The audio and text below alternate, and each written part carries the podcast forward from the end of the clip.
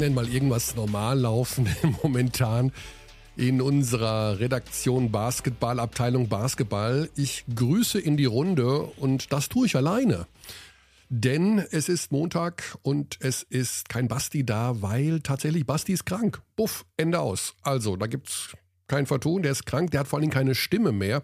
Und das ist für die Form des Podcastes sicherlich mit das größte Hindernis. Insofern, ich habe ihm schon alles Gute gewünscht, denke ich mal auch im Namen aller seiner zahlreichen Fans und Freunde dieses Podcastes äh, grüßen wir und wünschen wir gute Besserung an Basti, an Sebastian Peter Ulrich, der heute nicht mit dabei sein kann, aber hoffentlich dann in der kommenden Woche wieder. Das heißt, zwei Dinge. Zum einen, es gibt vielleicht nicht diesen Ultra-Rant, den es ja ab und zu mal gibt vom Basti und weswegen wir ihn ja auch so mögen, mit seinen sehr klaren Ansagen, mit seiner klaren Kante, die er oft zeigt.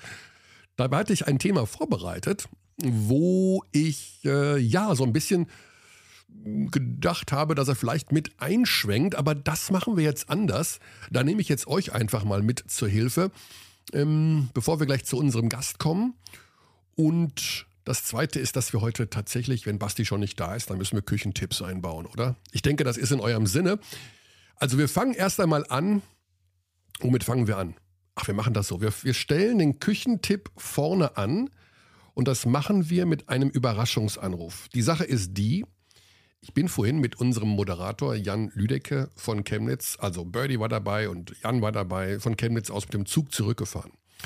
Heute am Montagmorgen. Und äh, wir haben gestern das Kurzzeit-Live-Spiel dort gemacht. Und auf dem Rückweg sagte Lüders, so wie wir ihn nennen, äh, plötzlich, ich glaube, ich mache heute eine Bolo.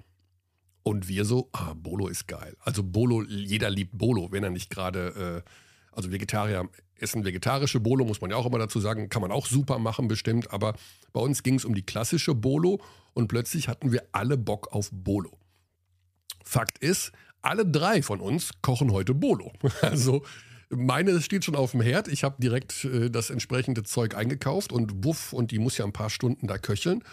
Und beim Lüders, da wurde ich auch gerade informiert, steht die Bolo auch schon auf dem Herd. Die Sache ist jetzt die, der Überraschungsanruf heute ist jetzt beim Jan. Also wir haben uns tatsächlich vor einer Stunde am Bahnhof oder anderthalb verabschiedet. Der weiß jetzt nicht, dass ich anrufe. Und wir wollen natürlich von ihm jetzt das ultimative ähm, ja, Bolo-Rezept über Bolo kann man ja auch Philosophien austauschen und äh, Stunden füllen. Kommt da Rotwein rein, kommt da Milch rein, äh, Rinderhack, gemischtes Hack, was weiß ich. Und das machen wir jetzt mal. Wir holen uns mal den Lüders da rein. Ja, bitte. Ja, so. Also ich hatte natürlich schon geplant, dich reinzuholen in den Podcast, wenn ich schon hier alleine bin. und ich habe die Vorgeschichte schon erzählt und wir können uns auch kurz fassen oder vielleicht teilen wir es in zwei Hälften auf. Ich habe mir gedacht, ähm, Lüders, wenn Basti schon nicht dabei ist, dann können wir ja tatsächlich auch mal ausgiebig Küchentipps hier preisgeben. Ah ja, endlich wieder. Ja, genau. Und ich habe schon äh, allen erzählt, dass es Bolo gibt bei uns dreien, die wir vorhin im Zug zurückgefahren ja. sind. Und natürlich kann man allein einen eigenen Podcast jede Woche produzieren über das Thema, wie macht man die beste Bolo. Das ist richtig, ja. ja. Und äh, da ich ja nun schon gesehen habe, dass deine Bolo auf dem Herd steht, meine auf dem Herd steht, vielleicht von dir ganz kurz für unsere Abdis äh, deine Zubereitungsart, wie deine Bolo aussieht, bevor wir dann gleich zu unserem Gesprächsgast ähm, ich, ich, schneide Karotten, Sellerie und Zwiebeln ganz klein, ähm, spitze die an, dann kommt der Knoblauch noch dazu, dann das Hackfleisch dazu. Ähm, das Ganze wird dann mit äh, Dosentomaten aufgefüllt. Mhm. Weil ich natürlich faul bin. Ähm, dann kommt ordentlich Rotwein rein. Ah, okay, ähm, da sind wir schon mal bei Punkt. Also, Brühe kommt rein zum Würzen. Okay, ganz kurz. Also es wird kein Tomatenmark ja. mit reingenommen zum An Nein, kein, kein Tomatenmark. Okay, das Nein. unterscheidet deine Bolo schon mal von meiner. Äh, Und Genau, dann so ein paar Chilis, so getrocknete für die Schärfe. Ah, okay. Also auch nicht und, äh, Milch. Es gibt ja auch diese ultimativen nein, Verfechter. Viel Butter. Butter. Okay, ja. also Butter. Ich habe einen, ich hab einen Kollegen, der sagt, er haut einen ganzen Block Butter in eine Bolognese rein. Jesus. So krass bin ich nicht, aber ordentlich Butter ist, ist gut. Also das ist schon beim Anbraten sozusagen, beim Anschwitzen schon die Butter drin, logischerweise, ne? Nee, die kommt dann erst danach. Ah. Anschützen mache ich im Öl und die Butter haue ich dann drauf, eigentlich, wenn die Soße schon so am Köcheln ist. Ah, okay. Also mit Rotwein wird abgelöscht, keine Milch, okay. Da gibt es ja auch diese Pro- mhm. und äh, Anti-Milch-Fraktion bei der Bolo. Und das Ganze dauert dann wie lange? Also wie lange wird Ja, das kommt drauf an. Also heute kocht sie bis zum Abend. Mhm. Okay, also und, jetzt äh, ähm, also man drei. kann natürlich auch, man kann natürlich auch man könnte theoretisch auch jetzt schon einen Teller davon essen, aber dann ist sie noch nicht so lecker wie am Abend und deswegen mhm. lässt man sie schön drei, vier Stunden köcheln auf dem Herd. Ne? Ja. Okay. Machst du ja auch so. Genau, also meine steht da auch auf dem Herd und äh, wird bis heute Abend äh, rumkochen. Ich hatte sogar gedacht, wir könnten mit dir noch über nächste Woche ähm, Pokal reden, aber ich sehe gar nicht, du bist nicht, du bist am Dienstag erst im Einsatz bei München gegen Oldenburg. Das ist absolut korrekt. Ja, und ich hatte gedacht, du bist am Sonntag im Einsatz. Also wir haben einen Dienstagsspieltag in, äh, in der übernächsten Woche, in der nächsten Woche muss man jetzt schon sagen, weil er Montag ist. Mhm. Und deswegen äh, nicht, dass wir da Verwirrung reinbringen. Okay, alles klar, Jan. Dann äh, wissen wir Bescheid. Keine Milch, dafür Rotwein, keine, kein Tomatenmark, was ich ein bisschen weird finde. Aber gut, kann man so machen. Ähm, ich finde es schön für dich übrigens, dass du mal wieder alleine den Podcast machen kannst, damit du mal wieder irgendwelche Themen unterbringen ja. kannst, außer Basketball. Ja, also wenn Tut dir jetzt, gut, dass Basti nicht dabei ist. Wenn, ne? wenn Basti jetzt hier wäre und wir über Bolo philosophieren würden, dann würde er wahrscheinlich äh, schimpfen. Aber ich werde auch gleich noch massiv Basketball-Themen pushen. Keine Sorge. Ja. Alles klar, Jan. Danke dir und äh, gutes Gelingen. Viel Spaß weiterhin. Ja, cheers. Jo, dir auch. Ciao, ciao. So, kurz und knackig das Bolo-Rezept von Jan Lüdecke. Ähm, sehr guter Koch im Übrigen, also in jedem Fall das, was er sagt, hat da in dem Fall Hand und Fuß. Und ich glaube tatsächlich, die Länge des Schmorens oder des Simmerns hat auch eine gewisse ähm, ja, Auswirkung auf den Geschmack. Die zweite Geschichte, die ich gerade anschieben wollte, obwohl Basti nicht da ist. Es geht um eine Sache, wo ich sehr gerne auch die Meinung von euch daheim hätte. Gerne per Mail an abteilungbasketball.gmail.com. Es geht darum, dass wir doch immer, es ist nicht böse gemeint und auch nicht negativ gemeint. Jetzt werden manche sagen, ja, jetzt kommt er wieder und meckert rum und nee, aber es gibt eine gewisse Sorge, ich glaube nicht nur von mir, sondern auch von anderen, die viel Basketball schauen oder eben auch rumproduzieren. Die Spiele werden momentan, sind teilweise wirklich sehr lang aufgrund von Reviews der Schiedsrichter, aufgrund von ja, Reviews logischerweise und eben auch vielen Unterbrechungen. Wir haben gestern zum Beispiel beim Chemnitz gegen Bamberg-Spiel insgesamt zwei Stunden zehn Minuten äh, gebraucht für das komplette Spiel. Das letzte Viertel hat alleine fast 40 Minuten gedauert. Mit vielen Unterbrechungen, mit dem und jenes und nochmal Auszeit hier und Reviews ohne Ende. Bei Heidelberg gegen Rostock oder Rostock-Heidelberg am, äh, am Sonntag gab es im letzten Viertel 37 Minuten. Das hat auch ewig und drei Tage gedauert. Irgendwie, und das wird sehr genau beobachtet, dieses Thema, sowohl in der Euroleague als auch in der BBL. Und das ist kein Vorwurf gegen die Schiedsrichter oder Schiedsrichterinnen. Null. Gar nicht, weil die handeln nach ihren Möglichkeiten oder die Coaching Challenge, die handeln nach ihren Möglichkeiten. Die Frage ist, wie kommt das bei euch an? Wie kommt das beim Endkonsumenten an, wenn der da sieht, dass die Schiris reviewen, ähm, aber eben auch was Auszeiten angeht, was die Länge der Unterbrechungen angeht. Ist das in der heutigen Zeit, kann man das dem Basketballfan zumuten, kann man das dem Sportkonsumenten zumuten, dass es immer wieder diese Unterbrechungen gibt, diese Längen gibt? Ist das wichtig, dass es Review gibt für die Entscheidungen, für die Gerechtigkeit? Oder wir sehen es ja auch beim Fußball, ist es vielleicht manchmal etwas übertriebener Einsatz? Sollte man den komplett abschaffen, den VAR oder generell Videobeweis, ähm, Video-Reviews, weil sich Dinge dann doch verändern? Also zwei, ein Viertelstunde. Im Normalfall hat Basketball immer eine Stunde 45 gedauert, äh, brutto mit allen Unterbrechungen und mit allen Pausen. Jetzt sind wir teilweise bei zwei, ein Viertelstunde, also 30 Minuten mehr. Ist das egal? Äh, Wäre es besser, wenn man auch komplett hören würde, was die Schiris da besprechen? Ist das euch wurscht, wenn da 30 Mal die gleiche Szene hin und her geschattelt wird? Da vielleicht mal tatsächlich das berühmte Bezug nehmen, bei uns idealerweise per E-Mail, Abteilung at basketball at gmail.com. Und dann werden wir mal innerhalb der nächsten ein, zwei, drei Ausgaben äh, das Ganze auch nochmal mit verantwortlichen Leuten, äh, mit Schiedsrichtern oder Schiedsrichterinnen besprechen, mal gucken, wie wir da, das gibt ja auch so Kommissionen, die sich zusammensetzen und die Regeln weiterentwickeln. Aber es ist ein spannendes Thema, weil man ab und zu so ein bisschen das Gefühl hat, es ist nun mal wirklich der einzig wahre Hallensport. Also Basketball ist ja nun wirklich eine fantastische Sportart. Wie kann man aber irgendwie dafür sorgen, dass sie sich nicht überreglementiert? Ja, und das ist vielleicht sowohl beim Fußball aus meiner Sicht zumindest auch, dass es etwas zu viel reglementiert wird. Können wir was wegschneiden? Können wir auch einige Regeln abschaffen, vielleicht sogar, die zu Unterbrechungen führen und die zu immer wieder zu ähm, ja, Diskussionen führen, die das Spiel, den Spielfluss vielleicht unterbrechen? Egal, alle möglichen Vorschläge, da wäre ich wahnsinnig dankbar für, äh, weil wir das dann demnächst mal diskutieren können und weil es an diesem Wochenende doch wieder aufgefallen ist, vor allen Dingen bei den Spielen. Ähm, ich war beim MBC am, am Samstag, da ging es eigentlich von der Länge her, da war eigentlich völlig in Ordnung, da gab es wenig Reviews. Gestern war es halt absolut Wahnsinn in Chemnitz und eben auch in Rostock. Und ähm, in der Euroleague sowieso haben wir auch oft diese Problematik. Ich sage wirklich tatsächlich Problematik, weil ähm, diese Reviews einfach sehr viel Zeit fressen. So, das war an dieser Stelle mein kleiner Vorschlag für eine Diskussion in absehbarer Zeit über das Thema Länge des Spiels, Unterbrechungen, was kann man tun, wie kann man das alles schöner machen.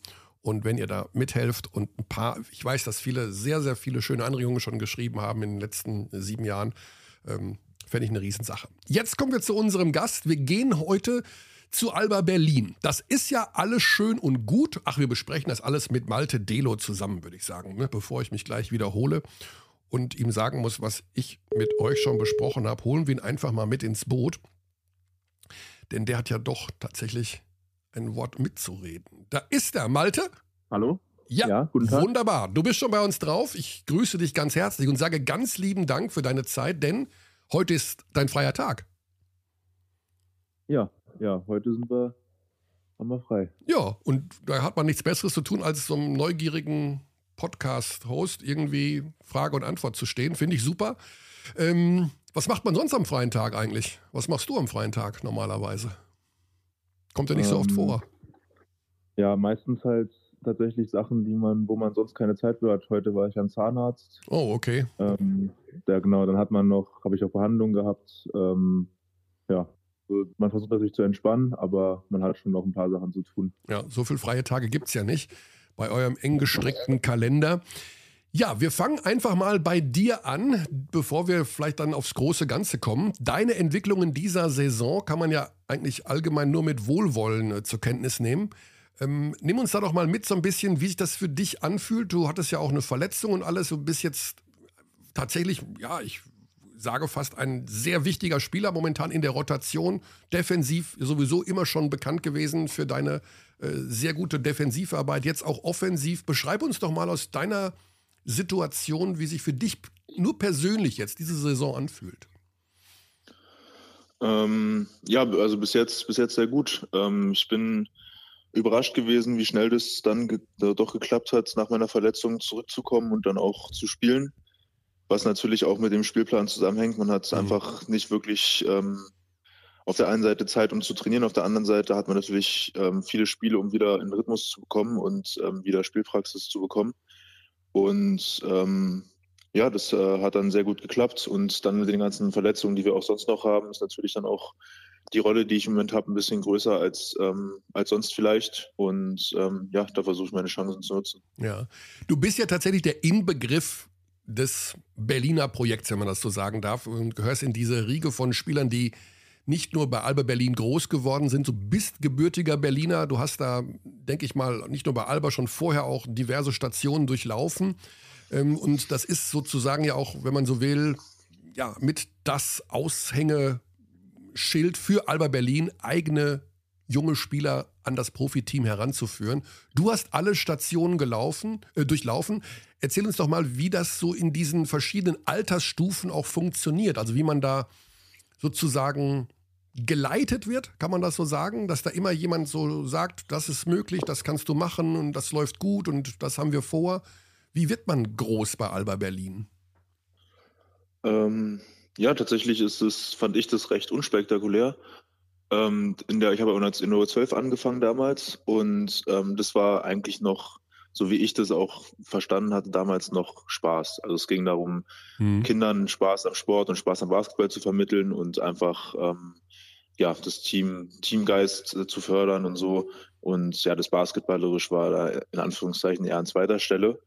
Dann in der U14 geht es dann schon so in Richtung auch, dass man mehrere Teams hat, also dass schon ein bisschen nach Leistung auch sortiert wird und ähm, man guckt, wer da vielleicht ein bisschen Potenzial haben könnte. Und ähm, aber dass man alles trotzdem auch noch ähm, noch nicht, noch keine stressige Situation, wie man sie dann ähm, aus dem Leistungssport vielleicht kennt. Ähm, das geht dann eher in der JBL los. Ich habe ja nur ein Jahr JBL gespielt. Im ersten Jahr war ich auch noch in der U16 und habe da ähm, quasi nur in Berlin gespielt. Mhm. Ähm, und ab der JBL, das war ja dann auch mit Wladimir Bogojevic, da geht es dann schon, schon sehr, sehr in Richtung ähm, ja, Disziplin und da, da lernt man dann ein bisschen so, was, was dazugehört, um Profi zu werden. Also äh, Vladi hat da einem sehr schnell klar gemacht, dass man ja, seinen Job machen muss, dass es einfach Sachen gibt, die, die man machen muss, um halt Leistungssportler zu sein. Und da merken natürlich dann auch eigentlich einige Jugendliche, dass das vielleicht für nichts für sie ist. Andere merken, dass sie vielleicht ähm, daran sehr viel Spaß haben. Und ähm, ja, dann geht es eigentlich immer so weiter. NBBL, dann kam ja Bernau. Das war eigentlich alles ein relativ flüssiger Übergang. Ich hatte nie das Gefühl, dass ich überfordert mit irgendwas bin. Was sind Und, das denn für ja, Dinge, äh, die, du, die dir da mitgegeben wurden? Dinge, die man machen muss, um Profi zu werden und die man vielleicht so als 16, 15, 16, 17-Jähriger gar nicht so gerne hört. Sind das dann wirklich so Sachen wie, okay, also abends in den Club gehen und abhängen mit der Freundin und Kumpels, das geht nicht? Sind das solche Sachen zum Beispiel auch?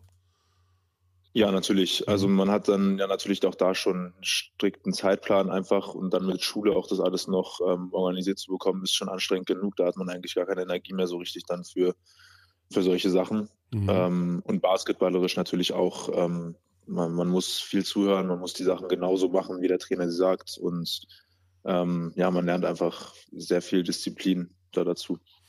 Trotzdem ging der Schritt dann ja doch irgendwie recht schnell, wenn ich das hier gerade so mal überfliege. Da gab es deine Zeit in der Pro B bei Lokomotive Bernau 2018, 19 und dann im Jahr drauf ja schon BBL und auch einige Einsätze in der Euroleague.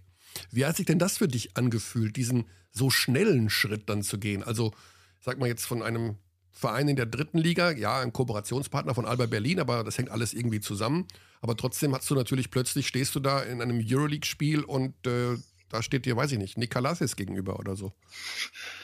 Ja, das ist schon mal nochmal was ganz anderes, das stimmt schon. Ähm, auch, auch alleine das Training mit den Profis ist nochmal was, was ganz anderes, als man, was man vorher gemacht hat. Ähm, es sind viel mehr Details, auf die man achten muss, viel mehr, ähm, viel mehr Plays, viel mehr Defense, Kleinigkeiten und gerade auch die Körperlichkeit dann in der Euroleague und auch die Spieler, die da spielen, das ist schon beeindruckend. Und auch für, ja, als junger Spieler muss man da auch erstmal auf dem Feld schlucken und äh, ja, irgendwie, irgendwie dann sich aufs Spiel konzentrieren.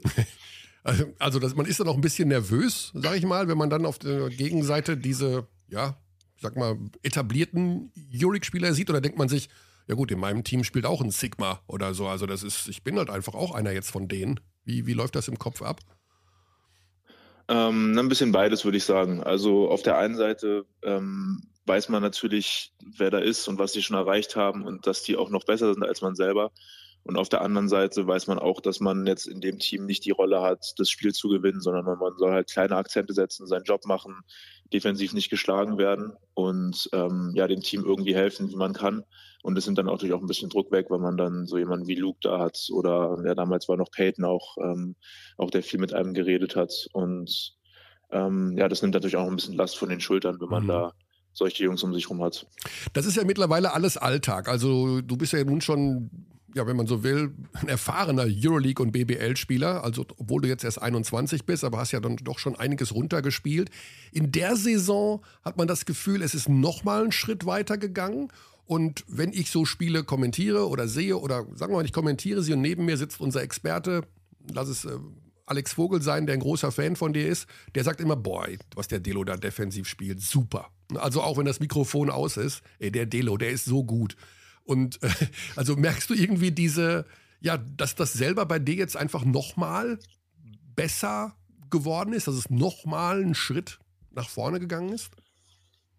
Ja, auf jeden Fall. Mhm. Ähm, es ist einfach, man muss sich nicht mehr auf, an, auf, auf viele andere Sachen konzentrieren. Es hat sich ein bisschen alles automatisiert, die defensiven Rotationen, die ja auch die Aufregung und ähm, das Selbstverständnis, mit dem man an Spiele rangeht. Ähm, man hat einfach so viele Spiele, dass man irgendwann halt merkt, dass, dass kleine Fehler ähm, doch nicht so viel, ähm, dass man da nicht so viel hinterher weinen soll, sondern man aufs nächste Play gucken muss und ähm, ja, da wieder eine Chance hat. Und man hat so viele Chancen in der Saison, dass man dann einfach mit einem anderen Selbstbewusstsein auch spielen kann und ähm, ja, sich die Aktionen gut raussuchen kann. Mhm. Jetzt hat es für uns Beobachter so den Eindruck, Alba Berlin, wenn man das Team so sieht, also das ist ja wirklich nur von außen jetzt drauf, dann denkt man sich, okay, die mögen sich alle, diese berühmte Teamchemie. Dann hast du noch einen Trainer wie Israel González, da würde ich mal sagen, das ist von allen 18 Trainern in der Euroleague. Und ich nehme auch gerne noch alle 17 anderen Trainer der BBL dazu, der ruhigste, der sitzt da einfach. Und wenn es mal nicht läuft, dann gibt es eine Auszeit und dann sagt er relativ ruhig und entspannt das. Also du bist da in einem sehr, ja, wie soll man das nennen, in einem sehr harmonischen Umfeld, kann man das so sagen. Und wenn du dann andere Teams siehst, wie ein, weiß ich nicht, ein Jeko Obradovic, ein, ein Trinkieri, wo auch mal gewummert wird und denkst du dir dann, oh, irgendwie schön bei uns, also so harmonisch, oder ist es gar nicht manchmal so harmonisch, wie es ausschaut? Ähm, doch, doch, das ist schon, schon sehr harmonisch und das können wir auch alle, glaube ich, sehr, sehr gut ähm, wertschätzen. Ähm, ich war jetzt natürlich noch nicht bei einem anderen Profiverein, wo das vielleicht anders war. Auch mit Aito war das ja vorher so. Mhm. Ähm, es ist einfach eine, ich glaube, eine andere Herangehensweise an die ganzen Sachen. Also es ist nicht so, dass wir nie gesagt bekommen, wenn wir Sachen falsch machen. Es ist einfach die Art und Weise ein bisschen, wie das rübergebracht wird. Und da muss man natürlich dann auch ähm, lernen, das, damit umzugehen. Also man kann dann nicht sagen, okay, wenn er jetzt nicht ausrastet, dann ist nicht so schlimm, sondern man muss dann halt trotzdem auch quasi das Mindset haben, um zu aus, auch aus Sachen zu lernen, die einem halt so ruhig gesagt werden. Und mhm. da haben wir einfach eine Gruppe, die das sehr gut kann, die zwar viel Spaß miteinander hat, aber auch weiß, ähm, wann halt Sachen wichtig sind und wann man Sachen einfach mal ausführen muss, so wie sie gesagt werden. Und ja, es, es macht einfach, macht einfach sehr viel Spaß, auch ähm, so zu spielen und äh, quasi auch viele Freunde in der Mannschaft zu haben. Mhm. Als ihr die Saison gestartet habt in der Euroleague mit 3 zu 0, da haben wir uns ja auch als Beobachter und äh, Chronisten eures Spiels und der Euroleague wahnsinnig gefreut und es war wirklich nur so unglaublich und dann auch gegen Mailand gewonnen und 3-0 und äh, viele Experten, auch gerade aus dem Ausland, äh, hatten am Anfang in so einem Power-Ranking gesagt, ja, Alba vielleicht Platz 16, 17, 18. Dann kommen jetzt aber sieben Niederlagen und bei anderen Teams, da brennt dann der Baum. Ja, also Mailand am Tabellenende, da hört man wahnsinnig viel Theater. Wenn die Bayern auch sieben Spiele in Folge verlieren würden, oder ja am Anfang haben sie ja fünf in Folge verloren, dann wird sofort auch, man ist, ist man vielleicht etwas kritischer diesen Teams gegenüber. Wie geht ihr damit um, wenn man so plötzlich siebenmal in Folge verliert? Wird das dann irgendwie, ich sag mal, stressfreier ausgeschwitzt alles? Oder ist das dann auch irgendwie, wo man denkt, also jetzt müssen wir schon mal verdammt nochmal was ändern? Also ich habe das Gefühl, verstehst du, was ich meine? Dass wenn ihr sieben ja. Spiele verliert, dass da der Stressfaktor niedriger ist, als jetzt zum Beispiel es bei den Bayern wäre oder bei Mailand oder weiß ich nicht, in Oldenburg, also einfach bei anderen Teams. Ja. Ähm, also ich würde natürlich lügen, wenn das uns nicht äh, irgendwie tangieren würde und wenn wir da nicht auch ähm, langsam ein bisschen merken, dass wir natürlich gewinnen wollen und auch irgendwann gewinnen müssen. Ähm, auf der anderen Seite ähm, bekommen wir halt von, von unserer Clubebene halt gar keinen Druck, auch vom Trainerteam. Ich glaube, ähm, Isra hat auch gar keine Bedenken da um, seine, um seinen Job, wie das jetzt vielleicht in anderen Teams dann direkt äh, würde da Trainerfrage gestellt werden. Mhm. Ähm, das, das, nimmt einfach ein bisschen Druck dann auch für ihn raus und dann auch für uns. Ähm, wir haben halt einfach in der Euroleague, glaube ich, ein bisschen ein anderes, ähm, ja, ein anderes Selbstverständnis als jetzt Teams wie Bayern, keine Ahnung, Maccabi oder so, die halt mit einem ganz anderen Budget, mit ganz anderen Vorstellungen an so eine Saison rangehen. Ich glaube, wir haben ähm, ich weiß natürlich nicht genau offizielle Zahlen. Ich glaube, wir haben das niedrigste Budget der Euroleague. Wir sind das mhm. jüngste Team der Euroleague. Mhm. Also wir, wir haben einfach dann noch, glaube ich, ein bisschen Zeit und ähm, nehmen uns auch die Zeit, uns da weiterzuentwickeln und glauben weiter an das Konzept, an die Spieler, an das System, was wir haben und glauben, dass wir auch damit erfolgreich sein können und ähm, auch erfolgreich sein werden. Ähm, ja, aber natürlich wollen wir gewinnen und ähm, reden auch über die Sachen und ähm, merken natürlich auch, dass, äh, dass es viele Sachen gibt, an denen wir arbeiten müssen. Mhm. Am Anfang sah das ja so aus, da haben alle gesagt, naja, ihr habt ihr profitiert wahnsinnig davon, dass das Team im Grunde das gleiche ist wie im letzten Jahr, abgesehen eben ähm, von einer Position von Oscar da Silva, der nicht mehr dabei ist. Und äh, Janni Wetzel kam sozusagen stattdessen. Und ansonsten sind im Grunde alle geblieben. Davon habt ihr am Anfang profitiert. Jetzt aber nach den Niederlagen und gestern ja auch diese erste Niederlage in der BBL mit dem, mit dem einen Punkt in Göttingen.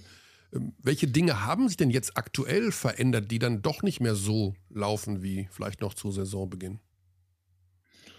Ähm, ja, geändert hat sich dann, glaube ich, eigentlich, äh, wie du sagst, nichts. Also wir spielen noch die gleichen Sachen. Wir haben die gleichen Prinzipien. Ähm, natürlich haben wir, das hatten wir bei letzter Saison auch, Verletzungsprobleme. Ähm, aber man darf auch nicht vergessen, dass wir halt letztes Jahr auch, glaube ich, zu dem Zeitpunkt schon drei Niederlagen in der BBL hatten und auch mhm. in der Euroleague jetzt nicht grandios dastanden. Ähm, also ja, man muss alles mal ein bisschen im Verhältnis sehen, glaube ich. Ähm, wir, wir haben jetzt gerade eine kleine Phase, wo wir, wo wir nicht gewinnen. Aber ich glaube, dass wir da auch wieder rauskommen werden und ähm, wir da jetzt nicht irgendwie verrückt werden müssen ähm, und irgendwas ändern müssen. Ja. Also eine ganz andere Form von Stressverarbeitung, wie es jetzt vielleicht in Mailand ist. Die sind Tabellenletzter, da ist der Coach Ettore Messina. Die haben sicherlich ein deutlich höheres Budget. Die haben ganz klar auch die Philosophie und das Ziel, mindestens ins Final vorzukommen. Ähm, einerseits ist es eine schöne Sache, ne, dass man so überhaupt keinen Druck hat.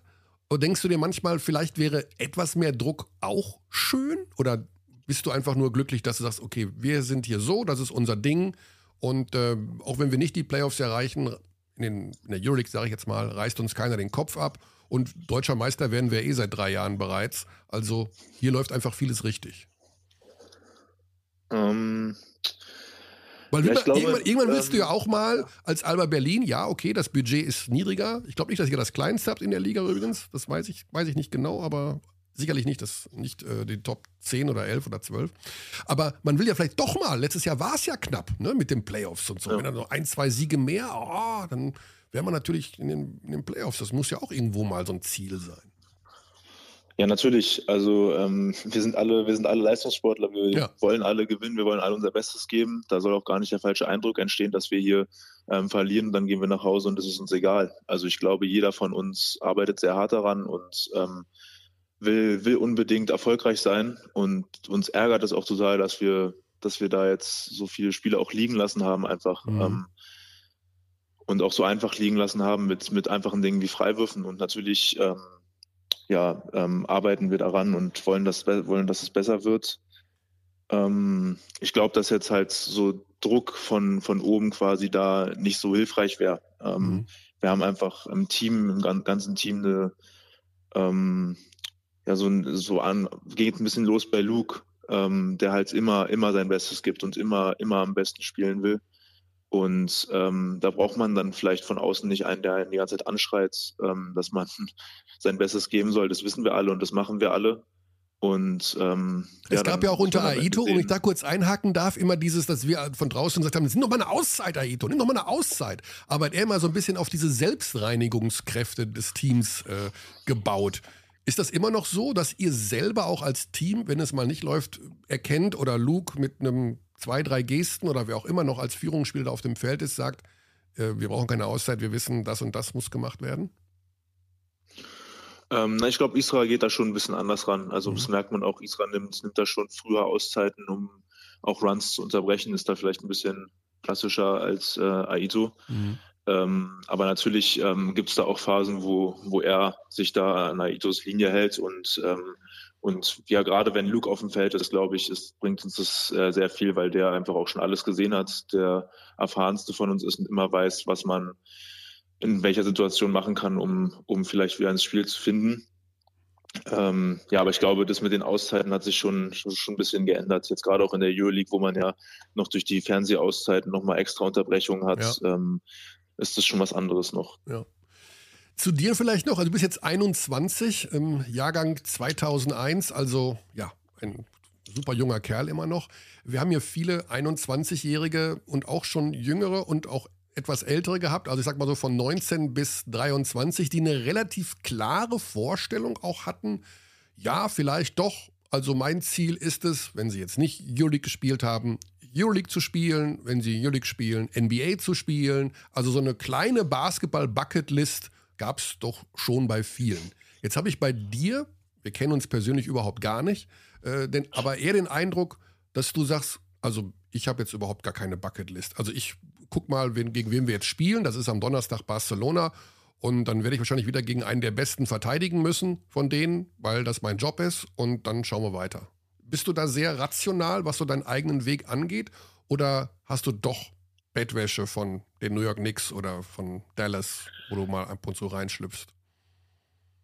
Ähm, na, also natürlich ist das, glaube ich, von jedem jungen Basketballer der, der Traum, mal in der NBA oder so hoch, wie es halt geht, zu spielen. Ähm, bei mir war das halt so, dass ich relativ spät erst angefangen habe, ähm, immer professioneller zu spielen. Das heißt, es war nie so richtig für mich ein Thema, College oder keine Ahnung, von Alba weg irgendwo anders Profi werden. Das kam dann alles erst recht spät und recht, ja, ähm, ja, recht gleichmäßig dann auch, fand ich. Und deswegen habe ich dann nie so richtig quasi in Anführungszeichen von krass geträumt. Also es war nie für mich, oh, jetzt muss ich aber mal da so viele Punkte machen, um mhm. irgendwo eingeladen zu werden. Aber natürlich, wenn, wenn sich die Chance ergibt, äh, würde man das natürlich äh, gerne mal, mal erleben wollen. Also so NBA zu spielen oder ja, bei einem, bei einem großen Euroleague-Verein zu spielen. Aber im Moment bin ich, bin ich hier super happy und ähm, versuche hier erstmal den nächsten Schritt zu machen. Ich meine, erstmal muss man, muss man da, wo man ist, überzeugen, um höher zu kommen. Ja. Das Thema Nationalmannschaft ist ja bei Euroleague-Teams immer sehr interessant, weil es einfach diese, ja, wissen wir alle, diese Terminkonflikte gibt zwischen den Nationalmannschaftsfenstern und den Euroleague-Spielen. Jetzt gehörst du zu einem Team, die eben genau diesen Terminkonflikt haben und kannst in der normalen Saison in den Fenstern im November oder im Februar äh, gar nicht mitspielen. Und dann siehst du im Sommer da ein Team, die Bronzemedaille holen bei der Europameisterschaft. Denkst du dir dann, ah, das ist ja schon Käse irgendwie. Also ich wäre bestimmt ein guter Nationalspieler auch und irgendwie kann ich das während der Saison gar nicht zeigen. Hm, führt man da mal Gespräche, dass man vielleicht doch mal freigestellt wird? Ist das generell ausgeschlossen? Oder sagst du dir, das ist halt mein Schicksal momentan, ähm, ich kann da auf jeden Fall unter der Saison, so nenne ich es mal, nicht mit dabei sein? Ähm, nee, also da gibt es schon, schon Gespräche, auch mit, mit Alba und mit dem DBB. Ähm, jetzt gerade auch beim letzten Fenster ähm, war eigentlich der Plan, glaube ich, dass ich, ähm, dass ich da irgendwie versuche, wenigstens ein Spiel zu machen. Das hat dann leider nicht geklappt wegen, wegen den ganzen Verletzungen, die wir auch hatten, ähm, dass ich da freigestellt werde. Um, aber ja, ich, ähm, ja, ich werde weiter daran arbeiten, irgendwie ähm, mal in der Nationalmannschaft zu spielen, weil es auch ein großer Traum von mir ist. Aha. Und ähm, ja, man will, man will natürlich sein Land repräsentieren und dazu zu den besten Spielern im Land gehören. Ja, gut, das ist super, dass du das sagst. Es gibt manche in deinem Alter, die das anders sehen und nicht zur Verfügung stehen. Aber super, sowas zu hören. Und es ist natürlich, ja, es ist einfach dieser ewige Konflikt Euroleague und Fieber, dass man da so einen 21-Jährigen äh, da nicht einfach so ne, drüber verfügen kann als äh, Nationalmannschaft, als DBB in dem Fall und dich damit einbinden kann. Aber wir haben so ein bisschen die Hoffnung, es weicht ja so ein klein bisschen auf gerade. Man hat gesehen, dass bei den sehr wichtigen äh, WM-Qualifikationsspielen das ein oder andere Land, das ein oder andere Team dann doch einen Jurek-Spieler freigestellt hat. Vielleicht tut sich da ja mal was. Ja, ja Malte, äh, kennst du eigentlich Maike Delo? Ja, das ist meine Schwester. Ach komm. ich habe jetzt, ja, pass auf, ich habe natürlich, ich habe meine Eurobasket-Datenbank hier und die habe ich immer vor mir liegen, wenn ich einen Gesprächspass, also wenn ich einen Trainer oder einen Spieler interviewe in jedem Podcast, dann ist immer da die Career-Dings auf.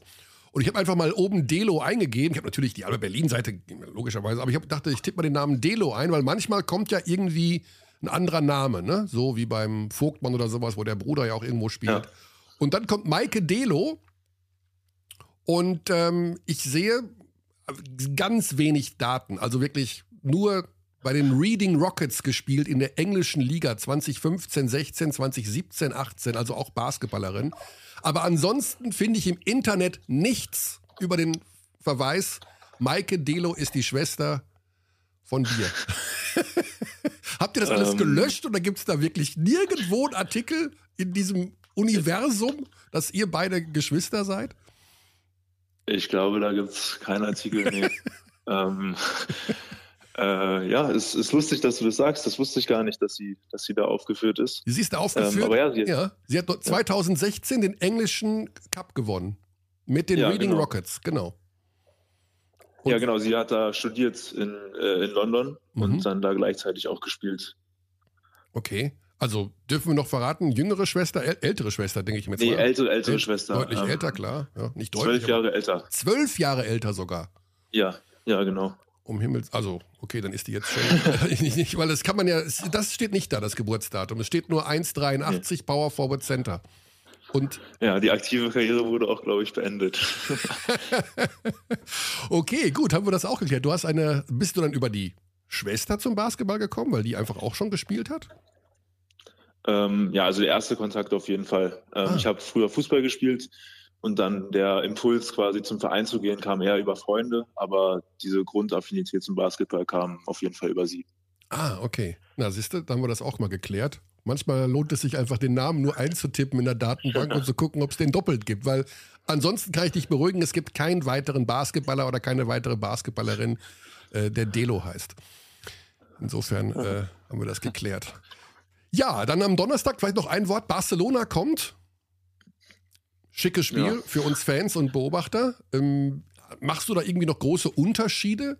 Ob da jetzt, sag ich mal, Partisan Belgrad kommt oder eben einer von den in Anführungszeichen größeren Namen oder ist das mittlerweile einfach wirklich nur Euroleague, Business as usual? Aha, da kommt Barcelona und da müssen wir das Ich glaube, nee, gegen so eine Mannschaft ist schon noch was Besonderes. Mhm. Ähm, aber in der Euroleague ist es eigentlich immer so, dass man, egal gegen wen man spielt, eigentlich auf einen großen Namen trifft. Habe ich jedenfalls das Gefühl. Also, wenn wir uns beim Scouting immer die Namen angucken, die da spielen, ist immer schon, schon krass. Ähm, aber ja, natürlich Barcelona mit der, mit der Geschichte, mit, mit, äh, mit den Spielern, die da spielen, natürlich auch Oscar wiedersehen. Das ist ah, ja, genau.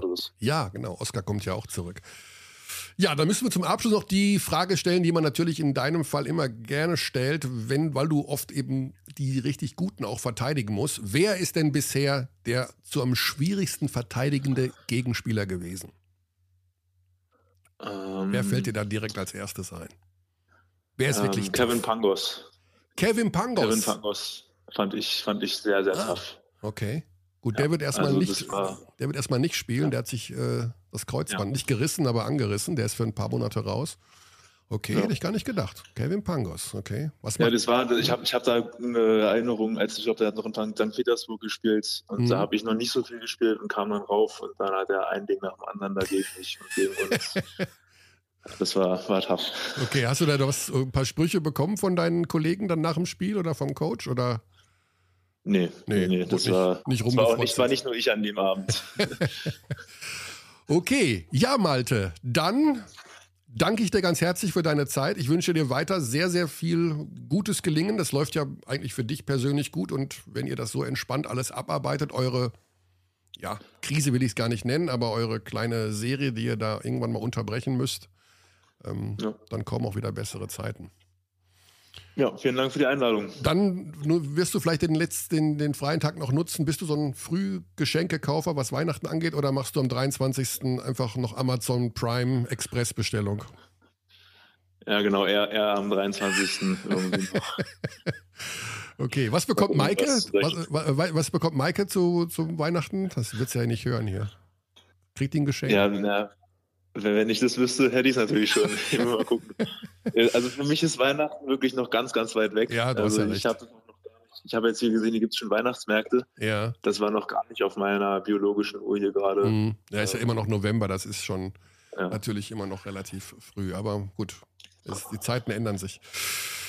Jetzt, momentan wird ja noch die Fußball-WM. Guckst du auch noch eigentlich, wenn du hast, kommst vom Fußball, bist du da noch involviert oder ist das für dich einfach nur ein Sport ohne Bezug? Nee, eigentlich, eigentlich, eigentlich gucke ich sehr gerne Fußball, aber die WM gucke ich aktuell nicht. Okay. Weil? Wegen Protest oder kein Zeit? Ja, ja was heißt Protest? Ich habe einfach nicht so, nicht so, ich hätte keinen, keinen Spaß beim Gucken. Mhm. Okay, ja. Einfach geht. wegen, also das ganze Feeling und auch natürlich mit den Hintergrundberichten aus Katar, ja. das ja, war mir einfach nichts und ja. Absolut nachvollziehbar. So geht es ja vielen, dass man den, den Spaß einfach nicht spürt bei so viel negativer negativen Vibes. So, jetzt, das war's aber wirklich, Malte. Genießt den Rest des freien Tages und dann morgen früh ist wieder Training und Donnerstag kommt da Silva und ich weiß nicht, wen willst du da verteidigen? Jetzt habe ich nochmal gefragt, aber das wird sich dann. Sehen wir dann Donnerstag. Ja, werden wir dann sehen. Ja. Alles klar. Danke dir, gute Zeit. Dankeschön. Wiedersehen. Jo, cheers. So. Ja, das war Malte Delo. Und äh, immerhin haben wir eine biografische Lücke geschlossen. Er hat eine ältere Schwester und die war bei den Reading Rockets. Ich weiß gar nicht, ob es die noch gibt. Der Hinweis auf Donnerstag, den haben wir quasi schon gegeben. Vielleicht noch mit dem äh, Hinweis darauf, dass am Donnerstag das Spiel zu einer anderen Uhrzeit ist, als man das vielleicht vermuten könnte, nämlich um 18.15 Uhr bereits das Spiel gegen Barcelona. Nicht, dass ich jetzt Mist erzähle, aber ich habe gestern die äh, Grafik und am Wochenende doch mehrfach gesehen mit dem Hinweis auf dieses Spiel. 18.15 Uhr bei Magenta Sport. Alex Frisch wird da am Start sein und Arne Malsch wird am Start sein. Der im Übrigen, ah, den können wir auch noch anrufen. Arne war nämlich, ich weiß nicht, ob ihr euch erinnert, der war im Urlaub, als wir vor zwei Wochen versucht haben, ihn anzurufen. Und der war nämlich in den USA. Und äh, das ist ein Land, was er sehr, sehr gerne mag. Und vielleicht holen wir ihn einfach mal dazu, oder? Arne weiß auch nichts von seinem Glück. Ein Ü-Anruf noch und dann machen wir heute die kurze Folge. Denn Arne ist der Moderator von Berlin gegen Barcelona. Die Bayern spielen am Freitag 20.15 Uhr gegen Maccabi. Und das Free-TV-Spiel für alle, vor der Paywall ist bei Magenta Sport, ist Fenerbahce gegen Real Madrid. Absoluter Kracher auch. Freitag 18.30 Uhr. So, dann versuchen wir mal bei Arne durchzukommen. Der wird etwas überrascht sein, weil natürlich Montagnachmittag niemand auf der Matte, dass der, der Körner anrufen könnte für, die, für den Podcast. Ich weiß nicht, ob er da jetzt irgendwo unterwegs ist. Eigentlich ist Montagnachmittag für einen Sport Moderator doch komplett freie Zeit, ne? Ne? Tja, ist tatsächlich nicht da. Tu mal, Stall. Dann, dann hat sich's erledigt. Also der Moderator ist vielleicht noch in der tiefen Vorbereitung oder er schaut Fußball-WM und will nicht dran gehen. Arne ist auch ein riesen Fußballfan. Insofern war das unsere heute kleinere, schmutzige Ausgabe ohne Basti und dann können wir natürlich auch nicht so ewig und drei Tage hier alleine rumreden. Deswegen von mir der Hinweis nochmal. Donnerstag 18.15, Freitag 2015 die beiden deutschen Teams. Am Wochenende ist dann Easy Credit BBL Pokal, ich was gesagt, Magenta Sport BBL Pokal mit unter anderem Kreilsheim Ludwigsburg, Oldenburg Heidelberg, Bayern gegen Bayreuth und Göttingen gegen Alba Berlin. Drei der vier Spiele am Sonntag und dann steht das Top 4 schon fest. Aus Richtungsstandort, weil einige gefragt haben, wo wird es denn stattfinden? Das ist noch nicht sicher. Das wissen wir vielleicht dann bald. In jedem Fall wissen wir am nächsten Montag, wer im Top 4 steht und werden dann uns ein bisschen damit beschäftigen, wer denn unter Umständen da die besten Chancen hat. Das war's an dieser Stelle. Ich sage Ciao die Arabien und alle die, die auch so ein bisschen leiden müssen, wie Basti gerade, gute Besserung. Einfach sich hinflacken und mal einen lieben Gott einen guten Mann sein lassen. Bis dahin, gute Zeit.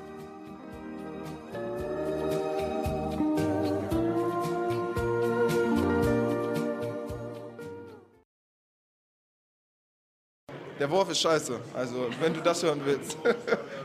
We treat people here with complete respect. This is Germany.